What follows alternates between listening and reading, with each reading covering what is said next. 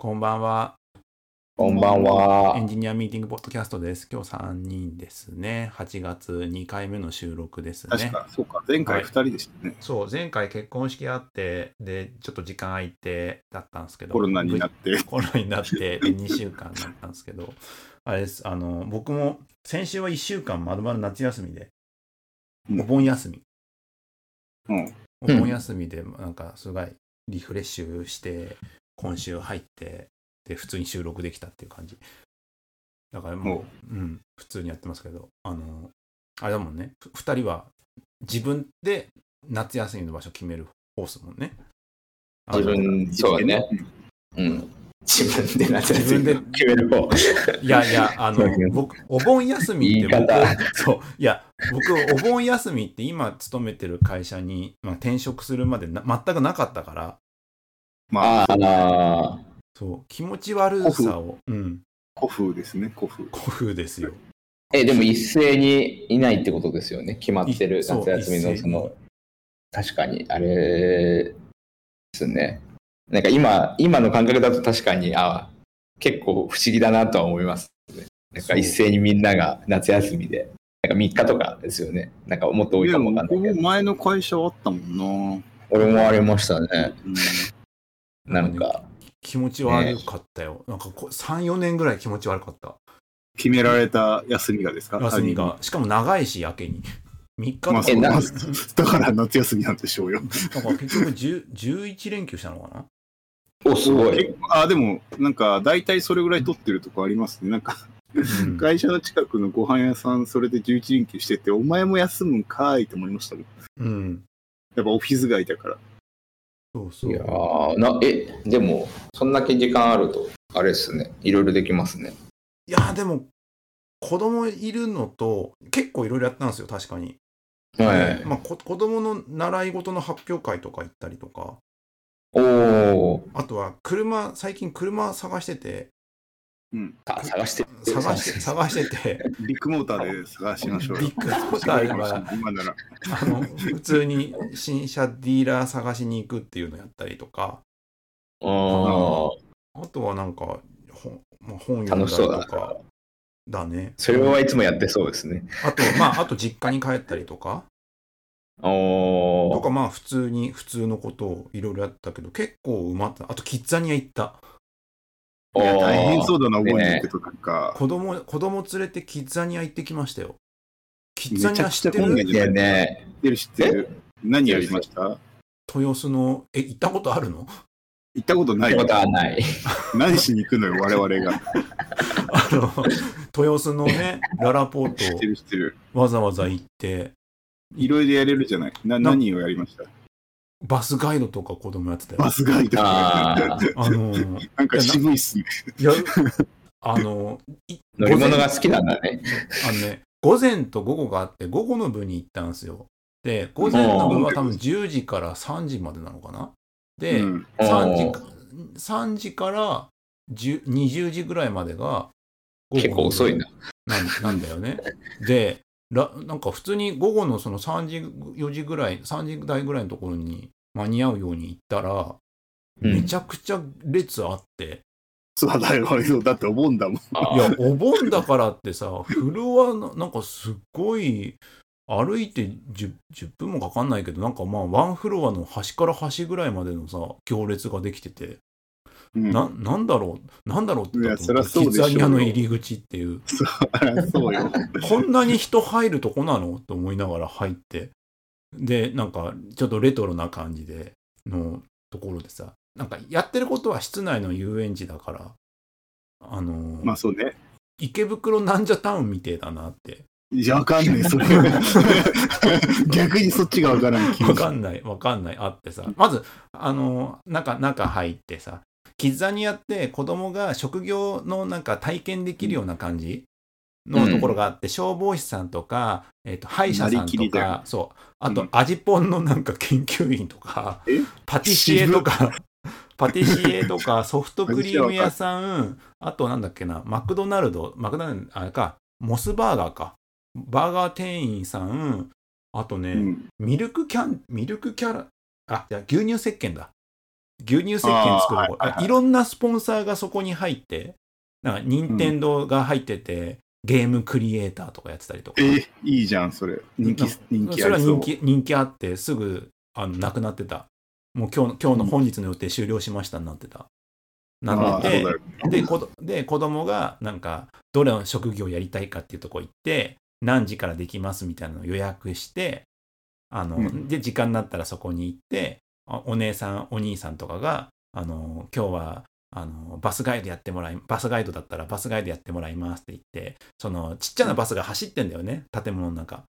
おー。ででそこに乗ってあの客も子供でこういう感じなんだ。それは面白いかもしれない。でなんか読んでるっていうのを見て周りで親がそれを動画撮って うわかわいいってなってるっていうあー。でであのその仕事が終わるとあのざなんだっけ単位お金くれんだよね。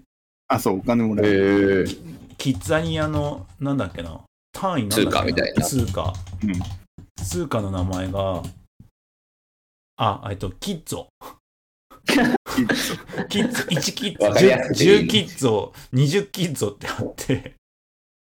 でちょっと例えばなんだでこの仕事は5キッズこのき この仕事は8キッズってやつがあってでそれを全部やると全部やるっていうか、まあ、ある程度やるとお金が貯まってあの中にある子供しか入れないスーデパートに行って何かちょっとしたものを買ったりするおーこことをやるんですよ。で、であのはんはなかなか初めて行ったから、要領わかんなくて、うまくそのお仕事がつながんなかったの。結構時間空いたりとかしちゃって。うんうんうんだから仕事を3つか4つぐらい子供やって、で、あの、溜まったのが多分13キッゾみたいなところが。で、で、うん13キッゾキで 何か交換するってなったら、なんか金色のティッシュケース10キッゾっていうので、それ交換して5万円で帰ってきたんだけど、あの、キッザニアカード、キッザニアの中に銀行とクレカがあるの。で、で、銀、銀行に預けると、1年間で3%の利息がつくんだって。で、で、カードは、そう、カードの方は、あのーなんかね、あの、自分が持ってる手持ちの紙のやつを、そのカードにチャージして、スイカみたいに使えるようになるってやつがあって、それ、それは別に、あの、お金が貯まるわけではない。あなんかないのかな？で、あの、カカードがあれば、また来た時に、それでデパートに行って使えるっていうあやつ。すごいな。クリペシステムが出来上がってる。そうそう。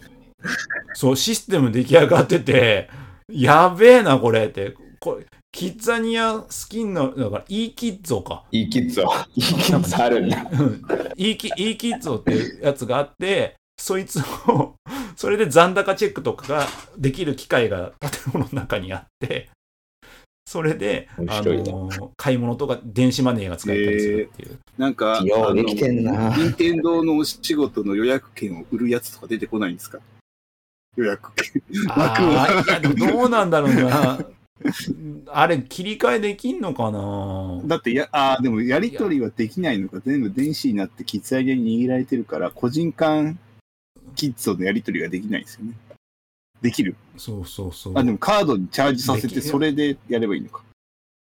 あ、それでちょっと使わせるとかでしょ？うんいやーなんかね、ハックできる何かはあるかもしれないけどね、しす組織的にはなんかこれペリカとかと同じだなと思って、カイジと同じだなと思いながら、ギャンブルでできたらやばいよね面白とこなんだなって。あかけてなんか倍になるとかあったら。ちょっと教育上良くないからね。それは良くないね。そうそうそう。っていうののを夏休みに行ってやったりとか。あと本本読んだ一冊。一冊本で一個ね、ネガティブケイパビリティって本、ちょっとなんすか、それ。あのネットで。人気人気があったっていうか話題になったんで、あのちょっと買って読んでたんですよ。ネガティブ中身が全然想像できん、タイトルから。やれなんかね、答えの出ない事態に耐える力ってういう。ーん。なんか誰かにもケイパビリティではあるなっ。てことか。ネガティブなことに対するケイパビリティ。そうだからどうにも答えの出ないどうにも対処できないことに耐える能力。なるほどね。ケイパビリティがこういうことができますよ、できるようにな、できる能力だから、それが設定されてないものに対するケイパビリティっていうの？ね。ケイパブルな？どうだからよなんか人間の脳は何でも答え出したがるし、うんうんあの学校とかのなんか能力では基本的に答えを出すじゃん、うん答えを出すっていうことを求められるしそういうのを要請されるんだけども世の中には答えの出ないこともいっぱい多いしうん。多いからそれに対してもきちんと対処あの耐える知能力っていうものが必必要だって言ったらあれだけどまあそういうのことができる能力のことに名前を付けた人詩人がいたんだってなるほど。詩人っぽい付け方なのか難しい。それがネガティブ・ケイパビリティってやつでそれが昔言われたけどなんか結構現代であのー精神科医かなんかのなんかそういうなんか精神科のなんかあの診断でそういう必そういうのが必要なそういうのを養うというかなんか治すとかとはまた違うから要請するとも違うんだけどうん。まあ、そういうのに対してどう取り向かうかみたいな感じ。ウェルビーイングのなんか、ほなんか積極的ウェルビーイング能力みたいな感じなんですか？この本自体は別になんかかこれをやったらプラスになるよみたいな話じゃないんですよ。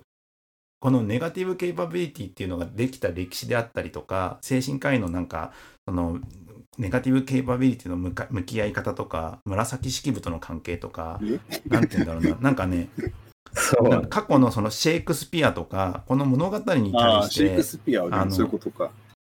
うんなんか理不尽なこやつでね。そうそう。あの、研究成果が10年、20年出ない時があるとかは、はい。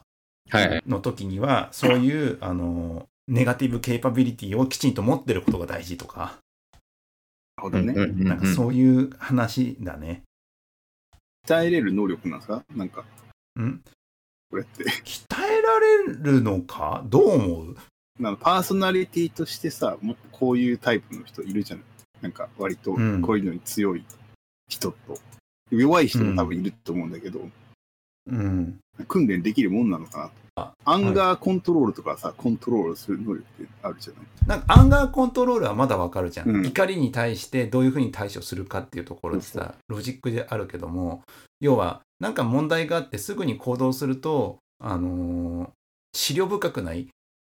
きちんと飲み込んで、あのちゃんと冷静に考えてあの考えに考えた上でこうだっていうところで動くっていうところのこうだに行くまでの間をきちんと我慢我慢できる我慢できるって言ってあれだけどネガティブケイパビリティを持ってる人は無理にすぐに反応せずにきちんと自分に落とし込んで行動に移せるっていうことででそれがいいか悪いかははあれだけどうんうん。まあ、一旦そういう能力うん。でそういう能力自体はどうやったら鍛えられる？ねそうそうそう。そこには書いてはない。的なものなのか。書いては書いてはない書いてはないし一長一短じゃないですかそそれどころか教育制度はなんか答えをすぐ出すみたいな感じのところが求められてるからそっちむしろこたそ答えを出す方がいいうんただ、そのきちんとその考えてなんかどうこうするっていうところはあの共感とかが得られやすいうん。のとこの話この本の話はね中身ねネガティブケイパビリティの本当歴史と歴史となんか名詞歴史だな？歴史とそれにまつわるエピソードみたいなのがあるから、うん。どうやったら養われるとかどうこういうのがあるとどういうところが利点かとかそんな話ではないんですよ。うん。なんでなんでなんかもののそういう事実だよね。うんそういう名前の名前をつけてなかったことに名前をつけているっていうこと。に結構発見したよっていう話で自分の中でもその生活をしていく上で決まらない問題とか後にも先にも分からん状況っていうのが起こる時にうん。そういうのを耐えるっていうことは一つの能力として認められているうん。うん。んだなっていうところの気づきだけでももうお腹いっぱいみたいな感じの本だね。もう えこれはですか名前をこのタイミングでつけたから今ちょっと話題になってるみたいな感じなんですかね？なんだっけな、なんかね、かそう、開発の話でなんか出てきたんだっけな？誰かが言ってたんだよ、ユツイッターとか、あ、ツイッターじゃないか、X か。言わなくていいよ。いやいやいや、ここはあれですよね、ちゃんとしたメディアだから、いいよメディアとしての義務を果たさないと。であ そういうのに用語がある、ついているっていうのでね。で、それがあると、あの、すぐに答えを出そうとする人が、すぐに間違えることとか、なんかやって、なんか振り回されることあるじゃん。まあ会社とかでよくあることですね。会社とかでよくある上司とかそうそいそうういううタイプの上司とか、ひょっとしたらビッグモーターもそうだったのかもしれないよね。で、そういう人がいると、そういう、そういうネネガティブケイパビリティを持ってない人がいると、すぐにその場で何かやろうとして右往左往するから嫌だよね、みたいな話がツイッターではババズってたっていうか、なんかみ僕自分のトレンドの方に載ってたから、うんうん。それ、それ見て、この本を、あの、ちょっと手に取ってみたっていうだけの話。うんビッグモーターっぽいじゃん、すごいなんか。ななんでそこにい？やなんか結そう。究極、もう成果主義しか見てないからさ、その、なんだろう、倫理観とかも一切なく、成果だけっていうのは、そのポポジティブケイパビリティの方じゃないの。とりあえず目先の成果っていう。だから、なんか似たような話で言うと、もっとわかりやすいやつだと、なんだっけな、なんか、なんちゃらはなぜ美意識を鍛えるのかっていう新書が昔流行ったでしょ。多あ分コロナ前だと思うあ、けど。はい、アート的なやつじゃないの？あそうそうそう。あれも同じような話でさ、あアートってさ、論理的に落とし込まないよねっていう論論じゃん。それは、あの、んあの理屈で読むんじゃなくて、なんか、もうちょっと感性で、うんちゃんと、あの、受け止めるっていうこと自体を養うっていうことの、なんか、の重要性を説いた本でさ。うん。うん。そうだよね。確か記憶、記憶だけど。うん、そう。で、そそういうのがないと、あの、理屈だけでやっちゃうと、悪い方に行っちゃう可能性がある。ビッグモーターなのかもしれないけどうん、ね、あ売上市場主義だったり、はい。これ、保険の、保険とかこうやれば、両方ともウィンウィンでいけんじゃんみたいなやつとか。でそういうところについては美意識だったりとか感覚とかのところで養うみたいなさ、それはそうな。うん、そうそういうかのがあったと思うんだけどそれと若干似てるなっていうのがなって思った。なるほどね。だから、うん、そういうロジカルな世界から抜け出したところを求めてるってことね。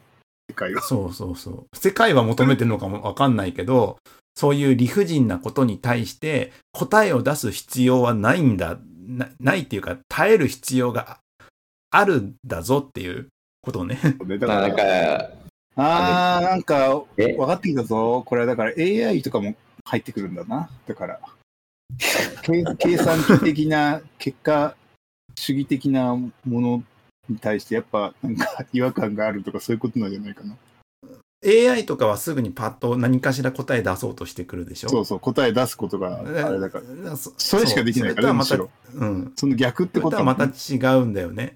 そろそでそろでれに対もあれじゃないですか答えを出さない AI が それってでも、出てくるいやそんな AI 作れるのかな？だって。いやいやでもだってみんなが答えを出さない人が増えてきたらでそそこそこそこからだけ学習したらななるんじゃないでも、だからそれは人間答えを出さないっていう答え出てないけど、AI 的には、その、そういう答えを出さないものを学習して、答えを出さないものっていうものを出してる結果は出てる。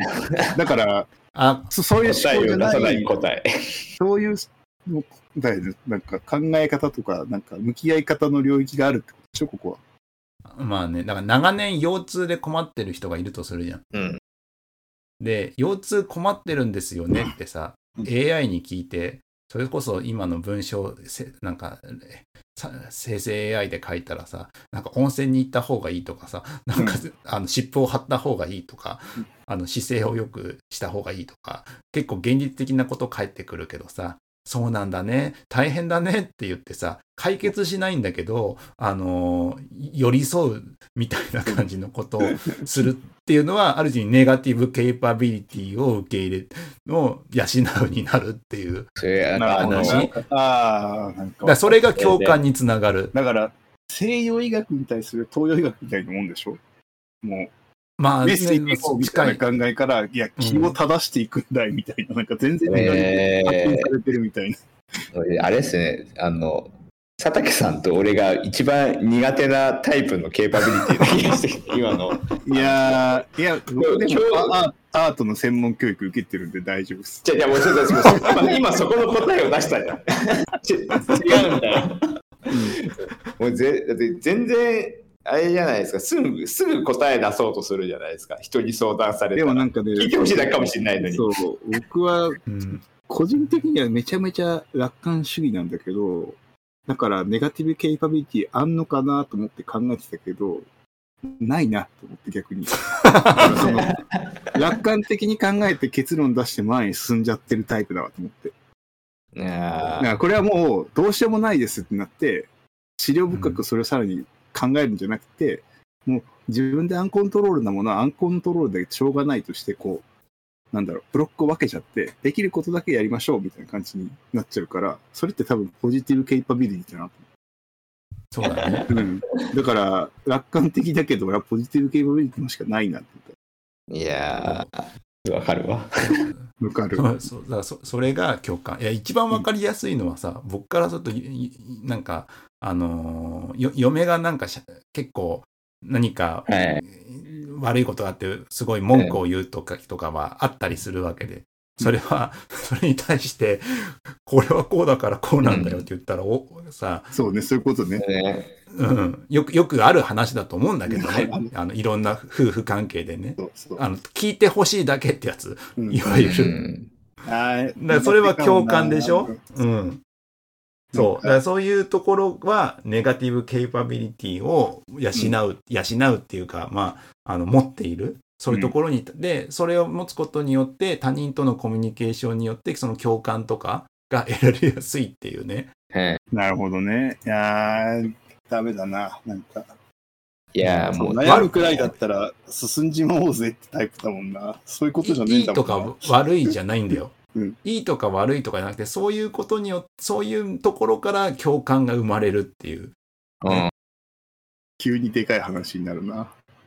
うん。いやでも一番でも今分かりやすかったですけど、確かにめちゃくちゃ言われるやつだわって思ったから、これがネガティブケーパビリティがないってことなのか。そう、だってそうね、なんかめんどくさく感じちゃうもんね。なんかもう悩んでもしょうがないんだったらさ、こうしちゃおうぜって思っちゃうもんな。そう。うんいやまあまあ、そそれ、それは、あの、違う、違うっていうか、違完全にう、うん。いいか悪いか分からんよ。共感を得られるか分かんないよ。そうそ結果そっちの方が仕事は進んでるかもしれないもんね。う。でも場合によっては、うん。あけどれ人間、ヒューマニズム的には、なんかってことですよね。言い悪いとかじゃなくて、人間として、みたいな。人間としての力？そう。そういう話ですよと。すげえ。そういう話。大変答えで出すと、一回思考停止するっていう話なんですかね。いや、思考停止するっていうわけでもないかな。なんか一回結論つけるじゃないですか。なんか、うんななんだろうな、き今の話って究極のなんかクリティカルシンキングみたいな感じなのかなって思って、答え出てない時って永遠と考え続けることが一応できるじゃないですか。うんでも、はいいはいはい一回答え出すと、まずそこを前提にして進め出すじゃないですか。考えてるけど、前提は一回決まるじゃないですか。うん。はい。なんか、でもその前提をこうき決めないっていうことをし続けると、あの最後より大きな成果になる可能性はあるじゃないですか。あうんだからそそこのことなのかな。的な考え方っすよね。ブッダ的な考え方なの。だから、ブッダに弟子が聞きに行ったりするじゃないこれはこれ、これとこれはこうなんですかみたいなんで。うんでいや、そうじゃなくて、なんか、あの木の下で座禅するんだみたいな話でしょ。いい悪いじゃなくて。あ確かに、確かに。なななんでだって思いながら。そう。仏教的な話なのかもしれないですね、すごく。いや、確かになんか。懺悔したらはい OK とかそういうことじゃないし、みたいな。なんか、なんか、なんだろう。なんだろう、キリスト教的なその考え方じゃないもんね。いや確かにあれですね、さっきの東洋医学と西洋医学の話じゃないけど、なんか東洋的な感じの方が強そうですよね。なんか西洋的な哲学だと、そう。なんかあの答えを出す方そうそにこうするべきだみたいいなさ、うん。悟りとは何なんですかって教えてくんないもんね、ブッダは。でもあれですよね、宗教が、あの、あんまりね、ね、強くないじゃないですか、日本は。宗教、あの、基本的に、あの、無宗教の人もいるって言われるけど、これはいこれがネガティブケイパビリティの、なんか最強例な気がしますよね。なんか宗教があると答えが出るじゃないですか。でも、信じているもの的にはあまり出ない時あるよ、なんか。で仏教宗教じゃないでしょネネガティブケイパビリティに近いんじゃない？なんか、その、や、やおよろずとか、まあ、八百万もあるかもしれないけど、なんか、こうしたら、なんかよしみたいなのあんまないからさ。うん。マインド側に行くからさ。でもなんかね本この本のね面白いのはねなんかそうやってなんか理屈立てて考えていくけどさなんかさはい関連して印象深かった話ってやつで、うん。なんか2005年におと作者がねあ著者がにうん2005年に訪れたインドネシアの精神病院の話っていうのがあってほう。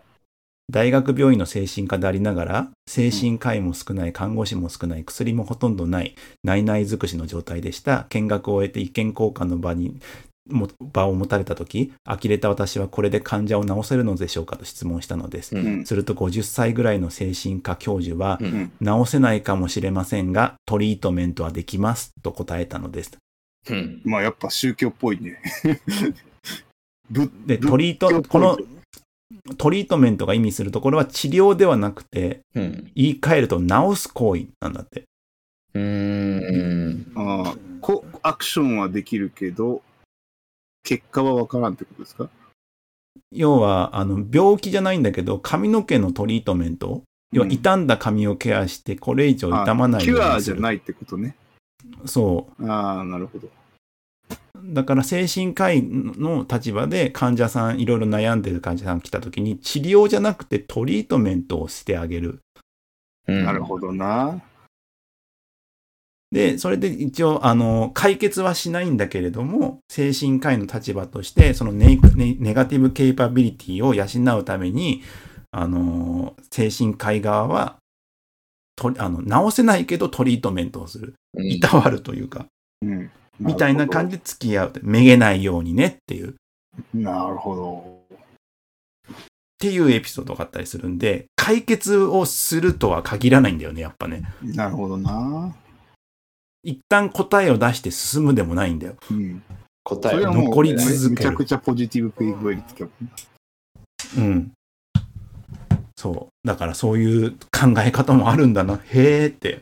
いやー、ながら確かに、あれですね。いや、なんか、あの、そう、す答えを出すのがいいことですっていう、なんか潜在的な、あれですよね、自分の中の、その、偏見がなんか確かに強くわかりますね。うん。そうね。ねでもやっぱそうだよね東洋医学、うん西洋医学的だもんな、そう考えたら。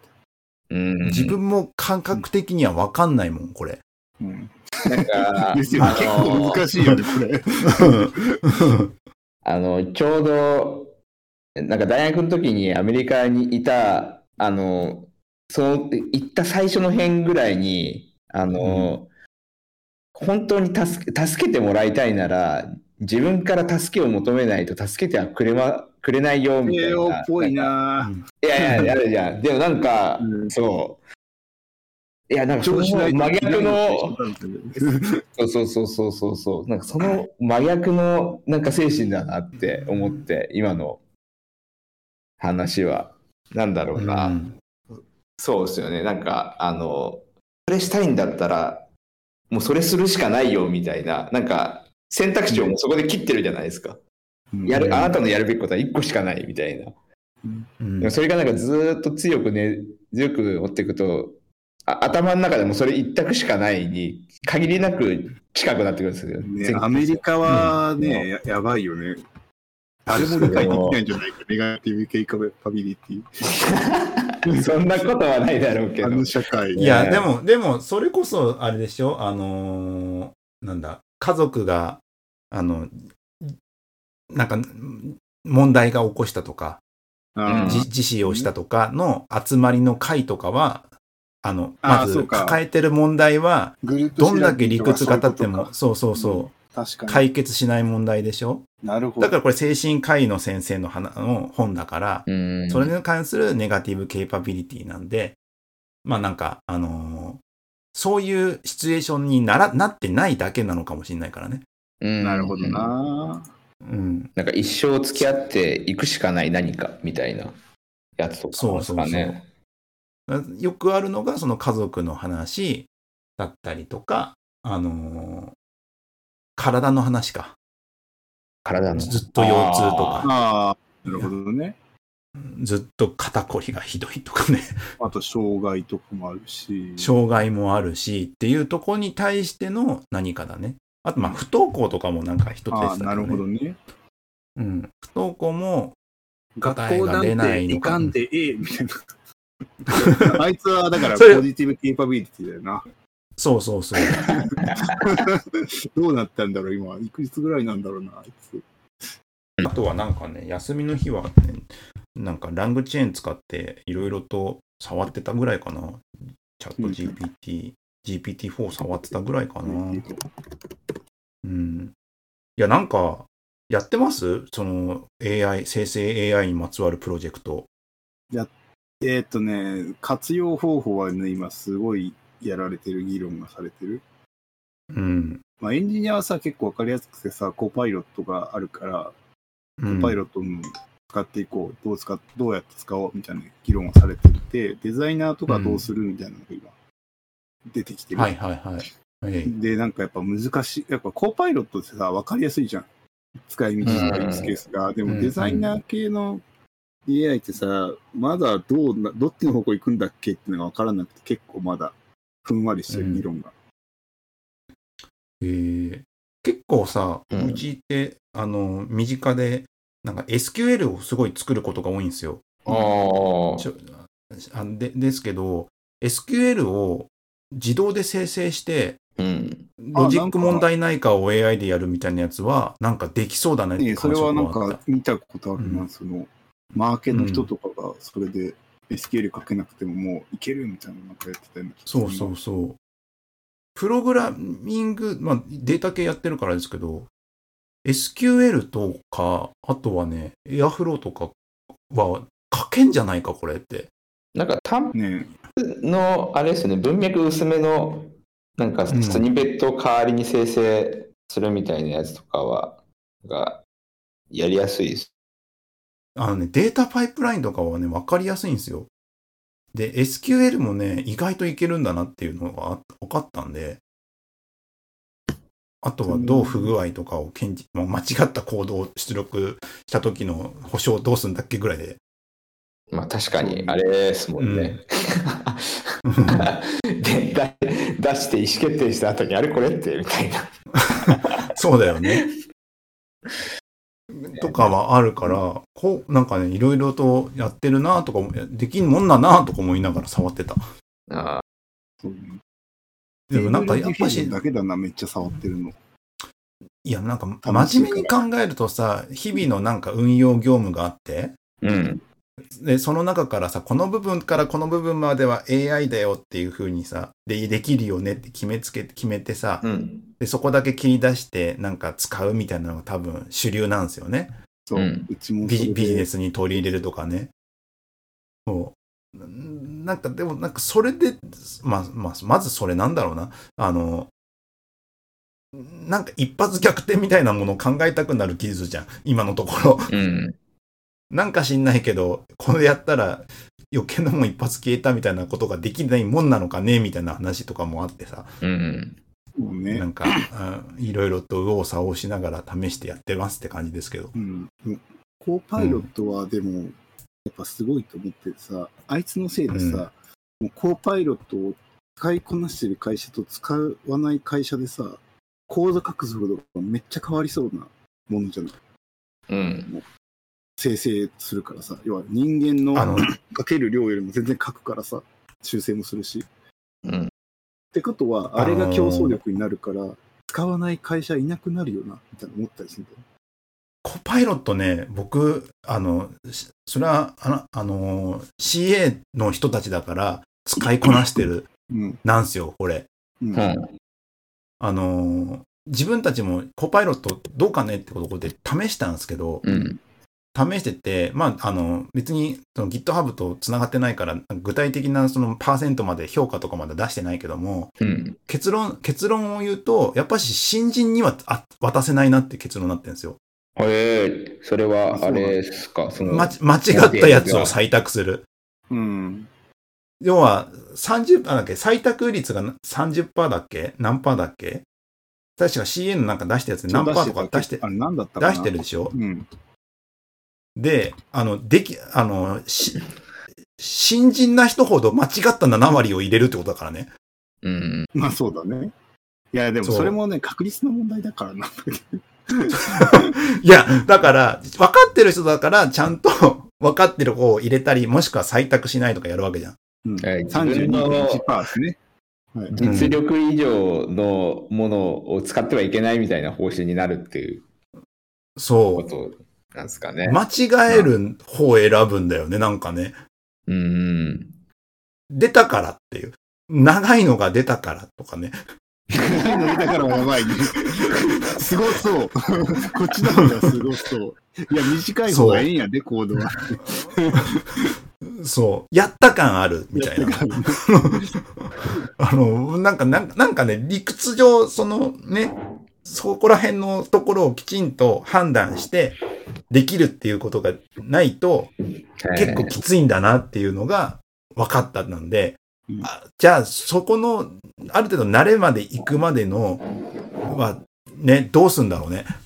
なるほどな。なんか、俺、うんフロントエンドしか書いてないから余計いける感じするのかもな、リアクトだから。あんなのって間違うのがさ、わかるじゃん、なんか、 React とかだと。おかしいやんって感じ。えっ、とね、すごそうで選ぶ人が、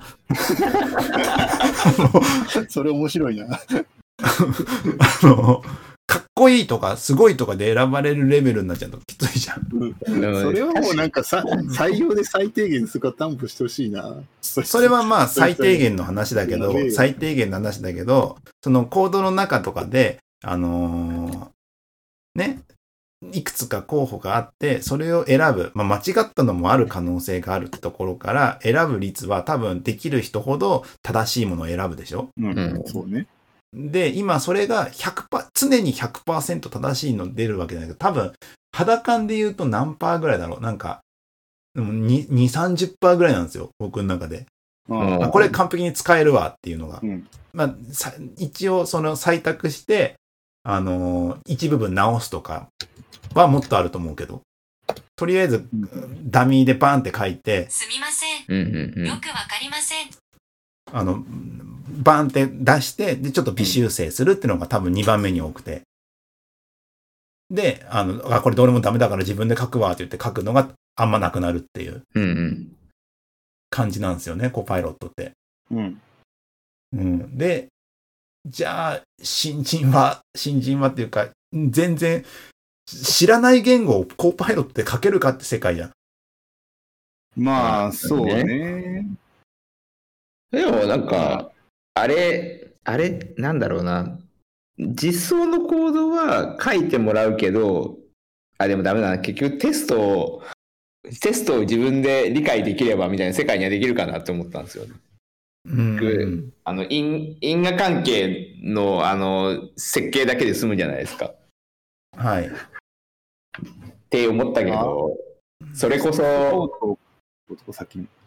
いやなその中身がを間違ったのを選んでてもししてもその因果関係で確認するためのテストコードをさえうんその正しく書ければそうそうそうそうそうあのうんそれでもいいじゃんって言おうとしたんですけどなんかそこに至るまで結局経験が必要だなってなったから違うなって思った。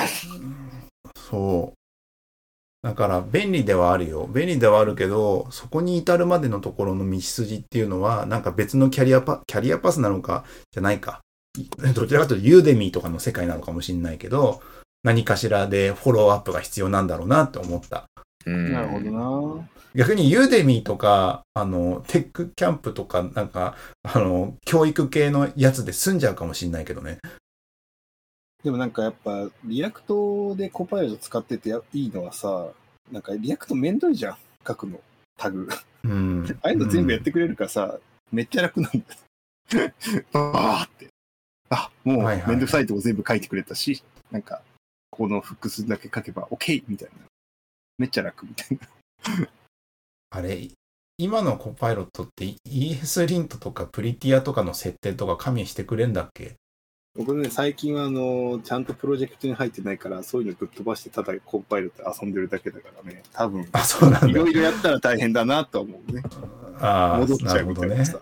あコーパイロットを使うための遊びのププレイグラウンドを買って遊んでるから。あ、あの、だから、だから、コーパイロット使いたいと思わないっていうのが結構、あの、身の回りだと一定数いるんですよ。いや、そうなんですか。確かになんか、アフターケアが面倒くなるとかあるかもしれないよね。そう、そうだからそう。普通のダメなエンジニアが書く行動量よりも、普通のダメなエンジニアがコーパイロットによって書かれたコードの方が見る量多くなるじゃん、絶対。うんそれをチェックするのめんどいっていう。だから、I、なんか結構 iOS、Android の開発とかでの人たちがちょっと使ってるぐらいだね。やっぱクライアントサイドは相性いいのかな、お俺タイプあまあスクリプトリアクトでしか使わないから、なんか型とかめちゃ楽だから。なんかな自分の身の回りがつだけの話なんでう、ん。あの、無理強いもしないし、あれなんですけど、自分は使ってるからね。うん。うん。だからまあまあ、よし、よし。まあなんかそのスキル、己のスキルレベルの度合いによって、逆にや危うくなるっていう場所があるから、そこは気をつけた方がいいんだろうなっていう感じ。なるほど。単純にキーストロークが減って便利っていうのがこれ一番のメリットだと思ってる。うん。まあでも他のフォローツールいっぱいあるからね、今ね、フォーマットもそうだし、あのー今自分 PHP 書くこと多いですけど、うん。なんか、P、PHP スタンとか、それわからなんんだ、あのーあれです、PHP 実行しないでテス怪しいところを検知してくれるツテストコああ、性的チェックツールって言うんですか、はいそうそうそう。とか、まあいる、いっぱいあるから、なんかそれ読んで、なんか他のツールでもカバーしながらなんかコードフォーマット整形していったりとかするんでしょうけどね。はいうん、そんな感じで。いや、なんか間に子供入っちゃったから編集大変そうだなって。どう、どう、どう、どういう。どういう感じなのネガテなるかィねブケイパビリティのところがどうなる編集になるんだろうな。いや、もうバッサリですよ。あっさりないの？あんなに、ココーパイロットの。こんな一日仕事して疲れてあんな抽象度の高い話でもっと疲れたな。いやいやいや、まあはい。そんなわけで、ここまで聞いてくださった皆様ありがとうございました。感想はシャープエンジニアミーティング X に投稿していただければと思います。はい。じゃあ、以上になります。ありがとうございました。ありがとうございましたありがとうござい。ました。